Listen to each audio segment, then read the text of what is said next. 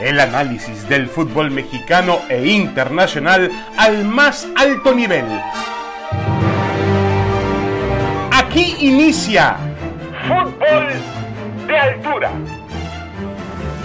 Damas y caballeros, bienvenidos, bienvenidos a este primer podcast de Fútbol de Altura. Aquí estamos en esta um, nueva experiencia, nueva aventura y por supuesto estamos de estreno y saludo con mucho gusto y con mucho honor a mis compañeros, a Roberto Gómez Junco y a Francisco Gabriel de Anda, Paco de Anda.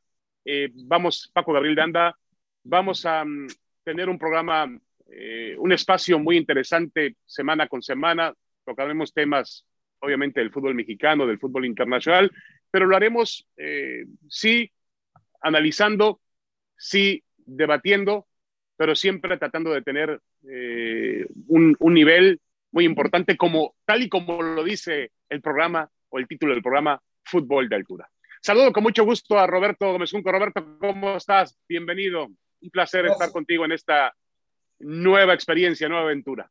Igualmente, David, un privilegio estar contigo, con Paco Gabriel, al, al abrirse esta nueva vía de comunicación, estar en contacto con la gente, con este proyecto. Encantado de compartir con ustedes este espacio. Paco Gabriel de Anda, ¿cómo estás? También un gran abrazo, un gran saludo, Paco. Igualmente, David, pues un honor eh, compartir con, contigo, con Roberto, un privilegio, desde luego, en esta nueva experiencia, en este podcast que habla de fútbol de altura, en donde, bueno, habrá de todo, ¿no? Habrá opiniones, debates y, en fin, eh, de lo que más nos gusta del deporte más popular del mundo, que es el fútbol. Muchas gracias. De acuerdo. Muy bien, estamos listos entonces. Arrancamos con el primer capítulo de fútbol de altura. Y vamos a escuchar, eh, para empezar, un tema me parece muy interesante, un tema que habla de un personaje legendario del fútbol, no solamente de Tigres, del fútbol mexicano de todos los tiempos, Ricardo el Tuca Ferretti. Esto es lo que anuncia el Tuca de manera oficial para con su carrera o el final de su trayectoria, no solamente su carrera, pero por lo menos el final de su era, la tercera era, la, la más larga de todas, la más exitosa de todas en Tigres. Lo escuchamos. ¿Qué tanto también le complica todo lo que se vivió la semana pasada? ¿Nos podría confirmar si en de esto, de esto no hay tema más que terminando la temporada es definitivo. Punto. Y no vuelvo a hacer comentario definitivo que ya no sigue. Exacto. ¿Se siente traicionado? Ya no tengo comentario.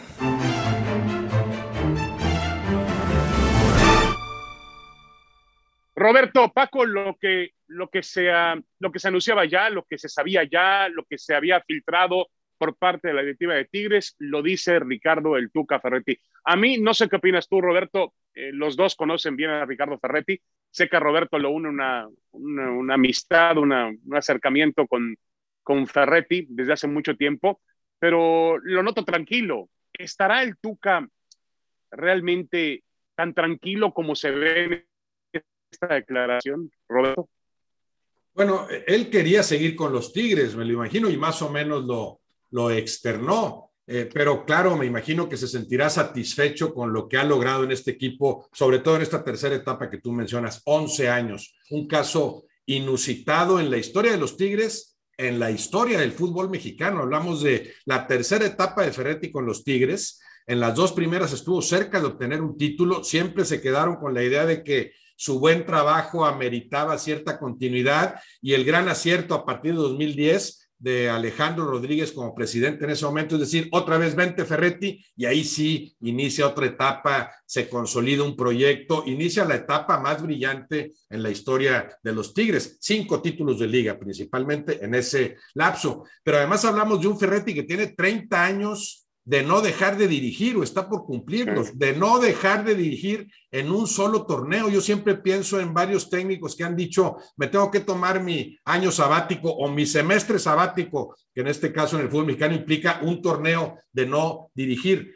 ¿Cómo le ha hecho Ferretti para no dejar de dirigir en ese lapso? Es algo que yo no entiendo. No sé con qué terapeuta se ha asesorado para librarla, pero es un caso increíble. Los logros ahí están al final sí, eh, ciertamente polarizó en cuanto al sentimiento de la gente. Muchos decían, ya que se vaya Ferretti, porque sin él los Tigres ganarían mucho más. Yo creo que no, que no hubieran ganado todo lo que ganaron si no fuera por él. Y gente que lo sigue apoyando, pero ahí sí lo que es unánime, me parece, es el agradecimiento de aficionados y de la institución para el trabajo extraordinario que ha realizado Ferretti. Sí, de acuerdo. Y ahora que lo mencionas, desde aquel, eh, prácticamente desde aquel impacto en aquella final de 90-91 entre Pumas y América en el Estadio Olímpico Universitario, cuando mete el famoso Tucaso y le da el título a los Pumas, a partir de ese momento, porque se va Mejía Barón a Rayados, empieza una carrera que no ha tenido fin, que no ha tenido descanso. Y yo creo, Paco, que eh, estamos hablando eh, no solamente de Ricardo Ferretti, no solamente de continuidad, estamos hablando de uno de los mejores entrenadores en la historia del fútbol mexicano, ¿eh? A ese nivel. Sin duda, sin duda, David. Eh, agregando a lo que menciona Roberto, es un personaje tocado, ¿no? Es un, tipo con estrella porque esa, esa temporada donde se retira con un gol en la final, que le da el título a Pumas, él ya iba a formar parte del, cuerpo técnico de Mejía Barón. Y, en los entrenamientos ven que el Tuca, que tenía 37, 38 años, todavía le podía aportar y Mejía Barón lo invita a incorporarse como futbolista, como jugador. Y bueno, se retira, hace ese maravilloso gol en CEU le dan la, eh, estafeta en la, dirección técnica, dura un periodo importante en Pumas, se va a Guadalajara y empieza eh, esos 30 años que decía Roberto, ¿no? 30 años ininterrumpidos, es, increíble, es increíble. Y su carrera en particular en Tigres también, porque es el, trabajo perfecto, por donde lo quieras ver, ¿no? La directiva con el respaldo, la autonomía a un tipo responsable y que conoce del tema como el, como el Tuca Ferretti, y después en los torneos cortos, eh, la inmediatez de resultados que muchas veces hace que se precipite un proyecto, ¿no? O un proceso. Y lo vemos con cualquier cantidad de técnicos. Lo del Tuca es, pues no te diría inédito, porque ahí está el caso de, de, Ferguson en, el, en, el, Manchester United o de Arsène Wenger en el Arsenal, pero en México es, es inconcebible, ¿no? Entonces te habla de un tipo responsable, profesional, con un gran manejo de grupo eh, y que además sabe muchísimo de fútbol. Sí, la gran pregunta ahora, eh, compañeros eh, Roberto y Paco, es si realmente Tigres se va, se va a arrepentir. Es decir, finalmente la decisión de irse no es una decisión propia. Yo siempre pensé que Ferretti se iba de Tigres, tal y como lo anunciaban en su momento el Inge Rodríguez, como lo anunciaba Miguel Ángel Garza. Él va a llegar a mi oficina, va a tocar la puerta, va a decir, señores, ya estoy harto, ya estoy cansado, ya no me llama la atención esto que yo no sabía si a lo mejor era un sueño nuestro y que nunca iba a ocurrir con Ferretti, ¿no? No lo sé por la propia personalidad que tiene el Tuca y lo conocemos como es, pero eso no sucedió, Roberto. Prácticamente lo han echado de Tigres. Es decir, él tenía la promesa de palabra de una renovación de contrato, es verdad, el contrato lo va a cumplir hasta el último día, pero él quería renovar y Tigres le está diciendo que no lo va a renovar. Sí, deciden no renovarlo, que no es echarlo, digo, no es lo mismo, obviamente, deciden no renovar contrato. Todos los torneos los ha terminado Ferretti, eso es increíble, y, terminará este también. Simplemente no te renuevo, como quizá en ocasiones anteriores había decidido algún equipo no renuevo o él había decidido prefiero no renovar y me voy a buscar a otros lares, ¿no? Porque hay que recordar el título que gana con Chivas, el título que gana con Pumas. No es nada más, aquí están los Tigres con mucha lana y con un gran proyecto y con un plantel poderoso, no. Él tiene siete títulos, pero dos de ellos no fueron con los Tigres, títulos de liga, lo que, lo que te habla de tu capacidad, que además para mí ha sido siempre indudable porque ves la mano de Ferretti en cada equipo en el que ha trabajado. Sí daba la, la impresión de que se eternizaría en el en el puesto que dices Ferretti va a estar hasta que se muera o hasta que él diga ya me voy a retirar ahora sí para vivir de mis suculentas rentas, ¿no? De hecho, ¿cómo bromeábamos con respecto a ya es el jefe ahí? Claro, lo trae Alejandro Rodríguez, por ahí está Miguel Ángel Garza como vicepresidente, pero desde afuera sabíamos que ambos tenían que preguntarle a Ferretti qué podían decir y qué no. O sea, sí llegó a ser tan productiva su etapa que, llegó a tener pleno dominio de todas las circunstancias. Yo no me imaginaba, no me imaginé nunca a Alejandro Rodríguez diciéndole a Ferretti, no estoy de acuerdo con esto y a ver si modificas esto o esto otro. Puedo estar exagerando, pero sí la impresión que... No, no, no, no, de acuerdo. Ferretti está por encima de la directiva en, términos más allá de la cancha, como no lo veíamos en ningún otro equipo. Ahora los Tigres deciden ya no renovarle. Es cierto también que, se nota cierto desgaste en la relación. Los Tigres de este torneo no han sido los de los 10 años anteriores. A pesar de los altibajos, creo que nunca se habían tardado tanto en recuperar su nivel como ahora lo hicieron. Y sucedió paradójicamente después de la magnífica actuación en el Mundial de Clubes. Dices, estos Tigres van a regresar y como mero trámite se van a llevar el título en el fútbol mexicano, eso, eso pensabas. Y no, después de eso brindan una gran actuación en San Luis, en donde increíblemente empatan un partido que dominaron a plenitud y después están en plena picada. Entonces sí entiendo que hayan decidido esto ya no funciona, ahora ya no tenemos que sacar a dos o tres jugadores. Si el proyecto es alrededor de Ferretti, tienen que salir siete u ocho. Ya, ya, ya ves un, una relación mucho más desgastada deciden traer a Mauricio Culebro, que a mí me parece que su capacidad como dirigente también está por encima de cualquier duda. En su momento realizó muy buen trabajo con el América y como que a él le toca, aparentemente a él le toca la triste tarea de decir, tú te vas a encargar de esta renovación de los Tigres, que ya no va a ser alrededor de Ferretti. Sí, de acuerdo, de acuerdo. Al final, eh, eh, el problema aquí es que al final queda un sabor amargo, Paco, en una historia pues llena de dulzura eh, de Ferretti en Tigres, un tipo que se caracterice por ser dulce, ¿no? Ni más, ni más ni menos, pero em, eh, eh, es decir, llenó toda una época, puso a Tigres en otro, en otro lugar, en otro nivel, eso no lo podemos ignorar. Ferretti llevó a Tigres al siguiente nivel. El otro día platicaba, me mandó un mensaje la hija de Carlos Milok, Sayonara, a la cual le mandamos un gran saludo. Eh, la conozco hace muchísimos años, me la presentó su padre, la esposa de aquel portero, ¿no? Alberto, Aguilar. Alberto correcto, Aguilar. Correcto, correcto. Y me decía que, que, había que reconocer lo que hizo su padre con, con, con Tigres, es verdad. Y Roberto, que fue parte de, de aquel equipo, eh, sabrá mucho más que nosotros, Paco, sobre la trascendencia de Milok y, y, lo que dejó en Tigres y lo que sembró con aquel par de campeonatos en los 70s, 80s. Pero yo creo que Ferretti con todo el respeto para aquel equipo de Tigres, eh, lo llevó a otro nivel al conjunto de Tigres y también lo llevó a la época de competencia directa muy buena con Monterrey, los dos equipos y el fútbol regimontano tuvo un realce muy importante y lo puso en la conversación junto con los grandes del fútbol mexicano, nos gusta o no nos guste, lo puso al nivel de Chivas, del América, de Cruz Azul y de Pumas y de cualquiera. Eh, por eso siento yo eh, que hay un dejo amargo, Paco, en su salida. Sí, sí, por supuesto, por supuesto, porque quizás eh, uno pensaría que el, Tuca tendría que tomar la decisión. Un, personaje de ese tamaño, de esa magnitud, tendría que decir y decidir cuándo, cuándo se va. Eh, lo, de, lo de don Carlos Miló, que es, incomparable, intocable, eh, es un, dejó huella indeleble y, eso no, no, no, no puedes compararlo, ¿no? Lo del Tuca Ferretti es distinto. Lo del Tuca Ferretti es distinto. Yo, yo sí creo que con el Tuca, el equipo y la institución sí dieron un salto de calidad y se pusieron ya a competir con los grandes a nivel internacional. Porque se habla de una Copa Libertadores en una final con River, se habla de una final de Copa de, de, Mundial de Clubes con el Bayern Múnich, ya es otro nivel de conversación. Y, y en ese sentido, sí creo que lo del Tuca nos deja esa, esa duda, ¿no? De, de, de, qué fue lo que sucedió, yo sé que no, nada es eterno, sí, pero a uno se le antojaría que quizás el Tuca decidiera eh, dar un paso al costado en algún momento. Pero también está el tema de la institución.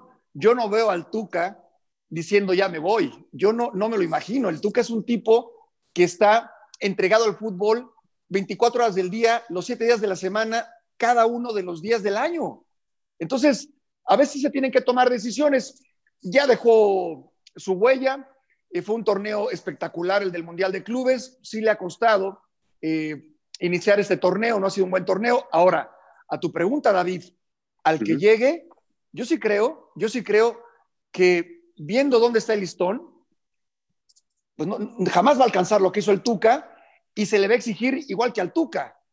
Para mí, para mí en ese sentido, sí se equivoca la directiva de Tigres. Y el que tome el lugar del Tuca también se va a dar cuenta a dónde llegó, ¿eh? Porque, a ver, ¿cómo le vas a hablar a los jugadores?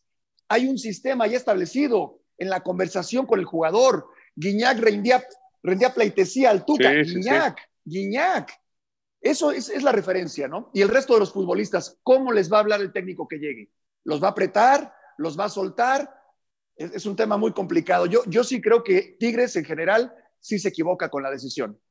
Sí, y mira que hay una historia, una historia por ahí entrelazada eh, que podíamos entrelazar en eh, todo este, este cuento. Eh, por ejemplo, acabamos de ver la misma situación, bueno, no, no, no la misma, no, no, no, como el Tuca no hay, pero el, el peso que dejó Miguel Herrera en el América, muchos creíamos que le iba a costar muchísimo trabajo al sucesor realmente, no hacerlo olvidar, pero sí llenar las expectativas de los aficionados. Y la verdad es que Solari en, en unos cuantos meses no ha hecho olvidar a, Miguel Herrera y todavía no ha ganado donde Miguel Herrera ganaba, que era en la liguilla, habrá que verlo ahí.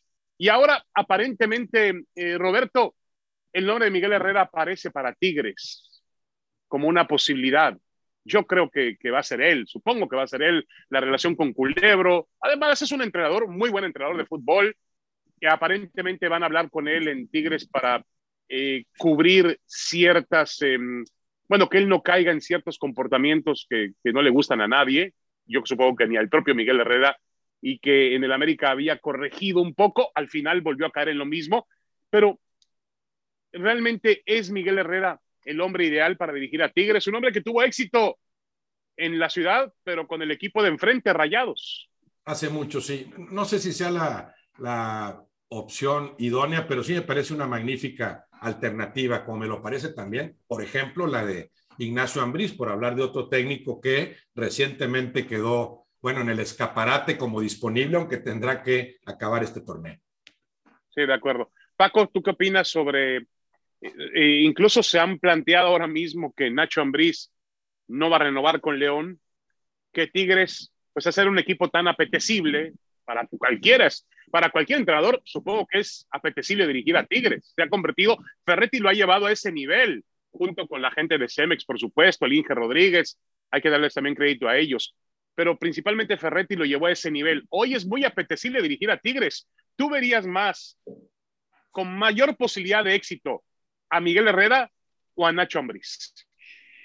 Con las mismas posibilidades, con las mismas posibilidades y con las mismas dudas porque, insisto, es un, es un plantel sui generis muy hecho al, al carácter del Tuca. El, el, plantel de Tigres no es sencillo de manejar. Hay que ver los nombres, hay que ver Nahuel Guzmán, Salcedo, Pizarro, eh, Guiñac, en su momento Edu Vargas y Valencia. Solamente el Tuca podía lidiar con ellos. Eh, el mismo trabajo le va a costar a Nacho Ambriz o a Miguel Herrera. No, para mí, el que llegue va a tener las mismas posibilidades de éxito y las mismas dudas. Eh, entendiendo que lo del Tuca es irrepetible, único e irrepetible. No, no habrá quien lo pueda igualar en Tigres, jamás. Entonces yo, yo, sí veo, yo sí veo un asunto sumamente complicado. Para mí el indicado es el Tuca Ferretti y seguirá siendo el Tuca Ferretti hoy por hoy. Correcto. Ya para finalizar este, con este tema y, irnos con otra, con otra situación rápidamente, Roberto, Paco, ¿es el final de Ricardo Ferretti como entrenador? Yo creo que Ferretti debe andar, me decía el otro día Roberto, debe andar cerca de los 70 años de edad. Bueno, no, no cerca, está un, debe tener que 67 Ferretti. Y bueno, yo, yo también estoy muy cerca, pero él tiene 67, yo 65. Ferretti me lleva dos años, él es de, de, de febrero del, del 54. Pero, ¿sí?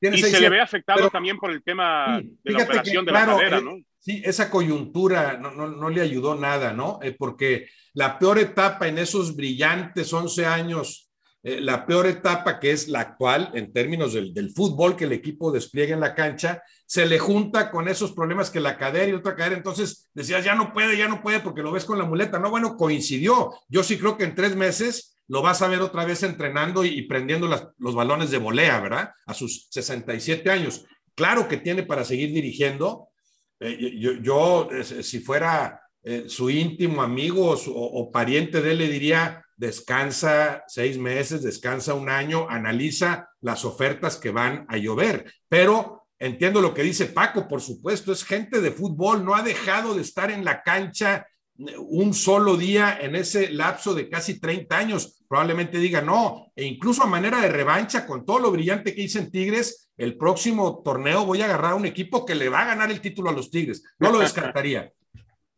Paco, ¿tú crees que eh, veremos todavía una versión más de Ferretti? Ferretti ha dirigido, bueno, dirigió, dirigió a Pumas, dirigió a Chivas, dirigió a Morelia, Toluca, si no Toluca, eh, quizá en el lugar donde menos éxito tuvo, eh, bueno, en Chivas, en Pumas, en Pumas fue campeón en la segunda etapa, le fue bien. En, en Chivas fue campeón en su primera etapa, le fue muy bien.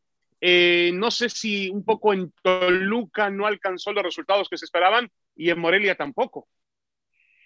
Sí, bueno, tampoco, tampoco eh, se podría exigir que en donde llegue sea campeón. ¿no? No, Yo, yo sí lo veo. Eh, se tiene que recuperar ese tema de la, de la cadera, que debe ser incómodo. Yo sí lo veo trabajando todavía muchos años más.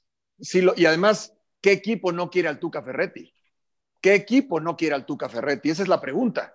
O sea, yo, te digo que cualquier, ok, se va de Tigres. El resto de los equipos, el resto de los equipos quiere al Tuca Ferretti como director técnico. Sí, de acuerdo, pero, pero a lo mejor yo no sé si sería el momento también de Ricardo Ferretti. De, yo, lo, yo sí lo vería como un maestro. Yo sí lo vería, digo, con su personalidad, su carácter es difícil, pero sí lo vería en un puesto, no lo verían ustedes en un puesto de director deportivo. Pero mira, ahí está el caso, ahí está el caso de, de, de Manolo Lapuente. ¿sí? Que muchas veces entró como director deportivo y terminaba entrando a la cancha y terminando dando, terminaba dándole indicaciones a los técnicos qué es lo, qué es lo que tenía que hacer. Eh, por eso yo no veo al Tuca Ferretti en un, en un, puesto que no sea el de director técnico. Sí, eso es verdad, corre, corre un riesgo. Bueno, termina una gran era de Ricardo el Tuca Ferretti en el conjunto de Tigres y su nombre, su legado, me parece, más allá de cómo sale, de si él quería renovar, de que si le faltaba la palabra al conjunto de Tigres, si se equivoca el equipo, si él ya también excedió el tiempo en que tenía que estar en Tigres. Más allá de eso, a todos nos queda, no nos queda la menor de las dudas de que es un personaje legendario e irrepetible en la historia del fútbol mexicano y en la historia también de los Tigres.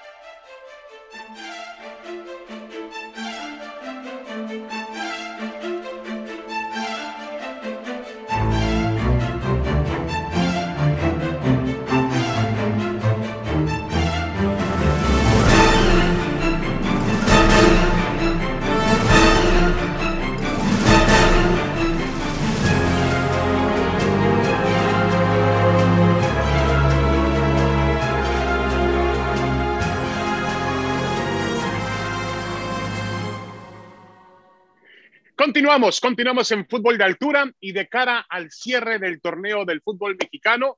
Yo la verdad estoy muy emocionado, no sé, y sé que esto a Paco lo va a decir que sí. Eh, Roberto no tanto, hoy leía su columna o leías un, un, par de días su columna en, en, Reforma y decía, ¿cómo decía la columna? Boletos en barata para, para la recta final del torneo mexicano, pero pero sé que Paco va a defender esto porque realmente 15 de 18 equipos están en posibilidades de meterse a las finales en la última fecha del fútbol mexicano. Todavía no conocemos al tercero y cuarto con boleto directo a la liguilla. No conocemos los ocho que van a ir al repechaje y no conocemos quién va a pagar la multa, lo cual tendría que ser, sería más emocionante si ese equipo descendiera, claro, sería mucho más morboso y emocionante, pero no lo es. Pero tendrá que pagar una multa de 120 millones de pesos sea San Luis o sea el conjunto del Atlas. Todo eso se define el fin de semana y además le agregamos otro ingrediente, Paco, un clásico Pumas América. La mala noticia es que este partido podría llegar muerto, entre comillas, al domingo por la noche, aunque nunca llega muerto un Pumas América porque tiene mucho honor y mucho orgullo y eso lo sabemos. Ahora, Paco, realmente, ¿esto es un síntoma de mediocridad, de medianía? ¿O es un síntoma de competencia de regularidad confundido con emoción y con morbo. ¿Qué es esto? No, mira, David, eh, yo no, no, voy a defender lo, indefendible. Eh, a mí me gusta el sistema de competencia del fútbol mexicano cuando, cuando, el, cuando, o me gustaba, cuando el descenso era para el que peor jugaba y el que menos puntos tenía. Y, y, después la liguilla, a mí siempre me ha gustado la liguilla, a mí siempre me ha gustado la liguilla. Hoy entiendo que se amplió, se amplió a 12 por el tema de la, de la pandemia, que es entendible, ¿no? Porque hubieron lesiones, hubieron una serie de factores que, bueno, ya sobra mencionarlos. Eh, yo creo que tiene muchas aristas, David. A ver, hay ligas, por ejemplo, hoy en Alemania, ¿no? O en Italia, a falta de 12 fechas ya sabes quién es el campeón. Entonces te vas a los extremos. O la Juve, que los últimos nueve eh, torneos los ganó. Y el Bayern Múnich, que arrasa. O la Premier, que está definida hace un buen tiempo. También. Entonces, bueno, te vas a los extremos, ¿no? La calidad de fútbol es otra cosa. La calidad de fútbol es otra cosa.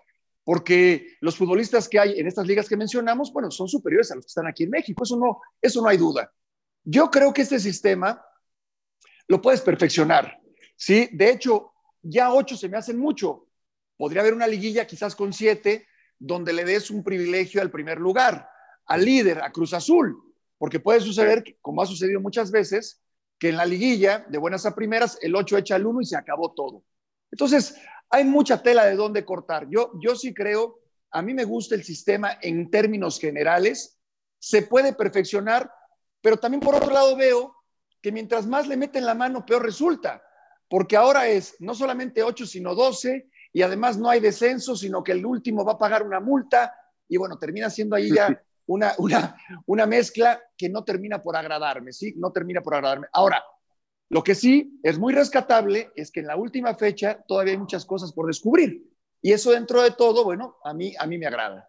A mí me encanta, a mí me encanta la liguilla, por supuesto, por supuesto que prefiero esta liguilla a lo que sucede en otras ligas. Sí, el problema es ese que menciona Paco, que le abras la puerta a tantos equipos porque permites que se metan a la pelea por el título en la fase final equipos que perdieron más partidos que los que ganaron, que, recibieron bastante más goles que los que anotaron. Y eso también te hace que vayas propiciando esa mediocridad, te das cuenta que con eso me alcanzó para pelear por el título, no me preocupo. Claro que me encanta la liguilla, pero imagínense, de, de 18 entran 12, dos terceras partes. ¿Por qué no dejarlo en una tercera parte, los seis mejores? Y de esos, yo coincido con Paco, ¿qué pasa si al uno y al dos le dices, ustedes están en semifinales, prepárense bien, dosifiquen, recuperen sus piezas lesionados y similares, porque ustedes ya están en semifinales y van a jugar tres contra seis y cuatro contra cinco para sacar a los otros dos semifinalistas.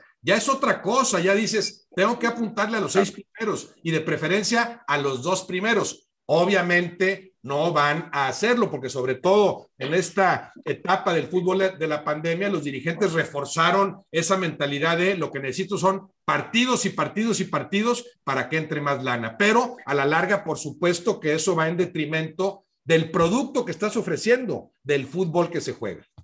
Ahora, eh, Roberto, yo no, no sé si, si antiguamente yo te reconocía porque, porque había un grupo de, especialistas que siempre em, pugnaban por el regreso a los, a los torneos largos. Digo, los torneos largos no significa que, que, no haya liguilla, ¿no? Se puede tener un torneo largo como se hacía en México, incluso se hacía todavía me acuerdo muy bien con aquel sistema de grupos y un sistema de calificación. La liguilla es algo que no podemos quitar, desprender del fútbol mexicano. Así como hacen cosas buenas, cosas malas, hay que decir las cosas buenas. La liguilla es un espectáculo aparte que el fútbol mexicano realmente lo ha, elevado a un nivel muy importante a lo largo de los años y es algo que existe. Ahora, hay que encontrar la manera, eh, Paco y Roberto, de que realmente vayan a esa liguilla los que realmente lo merecen. Sí, sí, bueno, y, a tu pregunta, sí, por supuesto, el, tema que ya también explicaba Roberto de, de, hacer todavía una, una, liguilla más justa, si, si, se me permite el término. Eh, yo estaría de acuerdo en regresar a los torneos largos. Los torneos largos te permitían eh, respetar un, un, proceso, no, no, la, inmediatez de los resultados en los torneos cortos eh, rompe los procesos, ¿no? Y, y, lo vemos en innumerables ocasiones. A Juan Reynoso ya le querían cortar la cabeza en la fecha 2 en este torneo, porque lo, exigen los resultados. Los torneos cortos, eh, largos, perdón, te daban un margen de maniobra más amplio. No va a suceder, David. No va a suceder por la sencilla razón de que los torneos cortos te dan dos liguillas en un año y es más dinero generado. Y, y como espectador, fíjate que yo lo prefiero. Claro que comparto eso. Un torneo largo te permite proyectos más sólidos, más continuidad en el trabajo, más permanencia de los futbolistas. Bueno, por lo menos tú vas a estar 10 meses en este equipo, en esos dos torneos, y no como ahora que pueden llegar y estar dos meses nada más. Ya no digamos lo que antes sucedía de jugadores que permanecían seis o siete años en un equipo, con lo que eso implica en cuanto al crecimiento del futbolista, la identidad con los seguidores, etcétera. En ese sentido, claro que beneficiarían los torneos largos, pero como espectador, exclusivamente como espectador, Claro que yo prefiero dos liguillas al año, dos liguillas al año, sí. y olvídate de espectador o no, el, el, dirigente va a decir, ¿cómo me estás diciendo ahora que en lugar de 30 partidos que tengo en dos años de liguilla, por inventar la cifra, quieres que lo reduzca a 15, además reduciendo el número de calificados? No va a suceder eso y a mí no me disgusta tanto lo de dos torneos. Sí creo que en algún momento se equivocaron, si, si se acuerdan al principio eran dos torneos pero no puede haber cambios en el torneo en medio. O sea, tienes que jugar tus dos torneos con tu mismo plantel. Después dijeron, bueno, dos o tres cambios. Y después dijeron, bueno, los que te dé la gana. Eso rompe pues la continuidad, rompe los proyectos. Mantén los torneos cortos, pero respeta planteles por lo menos un año, por ejemplo. Pero sí, a mí tampoco me gustaría siquiera que dijeran, hay un solo torneo y olvídense de estas emociones que sí vemos cada semestre en la liguilla, porque por supuesto que las hay, porque un factor favorable es el equilibrio de fuerzas. Viene la liguilla y me parece perfecto que señalen a Cruz Azul como favorito, pero díganme quién garantiza que Cruz Azul va a ser campeón. No, no, no, no. Lo vimos en la última liguilla. Claro, cualquiera echa al Cruz Azul. Eso me gusta, ese equilibrio de fuerzas Claro que me gusta, entonces eso sí, manténganlo, manténganlo para darme ese fútbol que sí crece además en su nivel en esas fases finales que deben ser, creo, deben seguir siendo semestrales. De acuerdo, incluso en la última liguilla, ahora que lo mencionas, veíamos, Roberto, Paco, eh, lo que pasó con Cruz Azul y Pumas, que eh, hay dos formas de verlo, fue una gran tragedia de Cruz Azul, pero hay quien lo ve como una gran hazaña de Pumas, remontar un partido que perdía 4 por 0 en su estadio. A aquel partido le faltó el público, le faltó mucha emoción por el tema de la pandemia, pero realmente fue una gesta que quedará en la historia de las liguillas en el fútbol mexicano, como muchas otras. Yo sí creo que la, la, la lucha de intereses, eh, lamentablemente en el fútbol mexicano, no permiten esta última jornada adecuar las cosas para para hacerla diferente, hacerla realmente como un gran espectáculo de televisión, como tiene que ser. Primero, juego limpio pon los partidos a la misma hora. Al mismo tiempo todos. Creas todo un programa de tres horas previo. De acuerdo. y te vas a los goles que están cayendo en cada, en cada uno de los nueve estadios, claro. De acuerdo, es una, me parece que es un producto desaprovechado. Espero que Miquel Arriola pueda ser el hombre indicado para convencer, porque finalmente él no decide, convencer a los dueños de equipos que son y a las televisoras que son los que toman las decisiones. Eso se va a poder lograr algún día cuando exista un contrato colectivo de televisión y se pueda decir, vamos a organizarnos realmente para llamar en un super domingo, hagamos algo como Super Bowl, un super domingo y pongamos a las 12 del día, a las 6 de la tarde, si ustedes quieren, radio de televisión, juguemos todos los partidos de la última fecha, mostremos goles, emociones, que la gente vaya cambiando de canal en canal, que, haya realmente expectativa por esperar esa jornada. Si ya lo tenemos, es un producto que podemos aprovechar. Señores, ya nos vamos, se nos acabó el tiempo, lamentablemente. Muchas gracias, Paco Gabriel de Anda. Gracias, Roberto Besunco. Esto fue gracias, un gusto, Fútbol de Altura. Gracias, un abrazo para todos. Saludos. Esto fue Fútbol de Altura el análisis del fútbol mexicano e internacional al más alto nivel